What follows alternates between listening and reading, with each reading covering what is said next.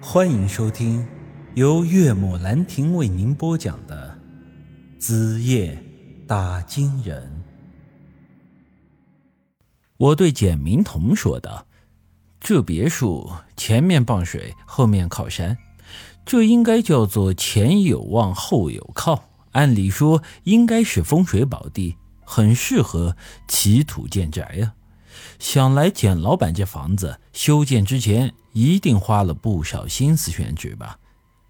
简明彤点了点头，啊，没错，这房子是我父亲生前修的，当时托风水先生寻遍了很多地方，这才寻到了这片福地。要不是因为这个，我和妹妹也不会在父亲去世之后还一直住在这里。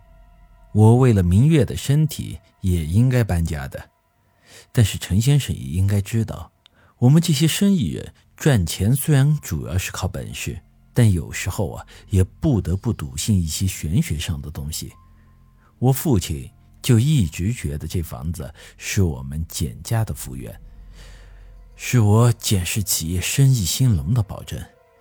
临终前啊，特别叮嘱我们兄妹千万不能搬离这里。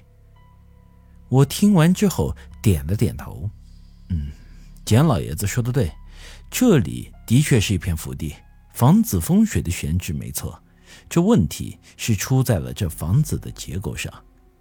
简明彤听了我的这话，颇为有兴致。哦，这话怎么说？这个在房屋的风水上有一种特殊的风水格局，是应该避免的，这个就叫做天斩煞，也就是说呀。两栋有一定楼层的房屋并列修建时，这中间留有一条窄缝，而窄缝的后方啊又没有什么东西遮挡。如此呢，房屋正面吹来的风会在狭缝中聚集，这风力变强，形成类似于一把刀刃斩向房屋的感觉。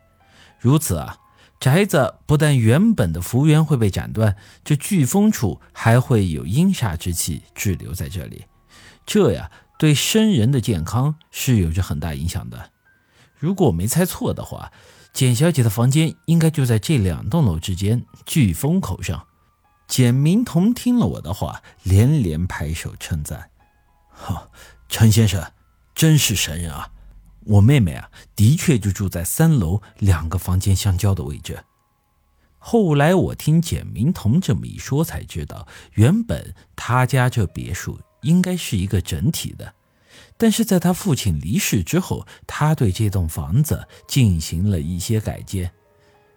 别墅本来是中式房屋的格局，但是由于简明彤在国外留学的时间较长，受到了一些西方文化的影响，于是乎呢，比较喜欢这个西式建筑的风格。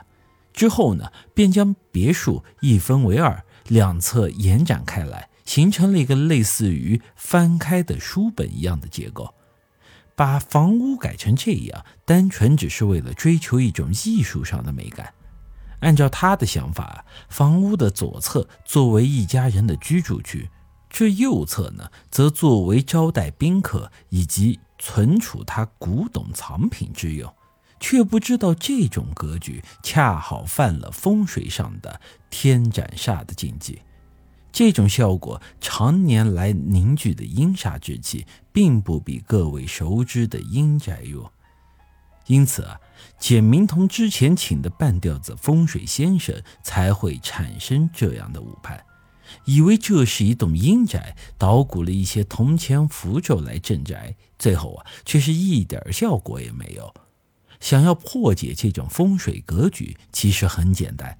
要么是填平两楼之间那条缝隙，要么是在缝隙的前后添加遮挡物，破掉这所谓的天斩煞。这另外啊，还需要让简小姐另换一个房间，脱离这风口的位置。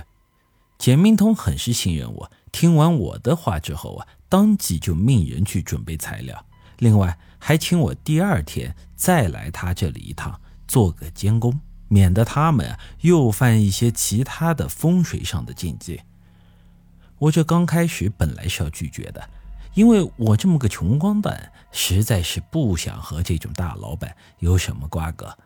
可是这家伙转身就给我开了一张十万的支票，说是作为我的酬劳。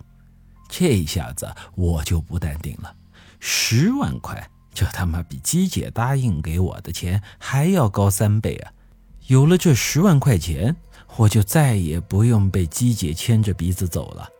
这有钱能使鬼推磨，既然鬼都能推磨了，咱们一个大活人推个磨又能怎么着呢？于是乎呢，我便笑嘻嘻的答应了，说是第二天我准时过来。之后啊，我就坐着管家开的车回了姬姐那里。到地方之后，我才想起来，糟糕了，把姬姐给忘了。果然啊，姬姐在简家豪宅外等了我一个多小时，这才一个人开车回来。本集已经播讲完毕，欢迎您的继续收听。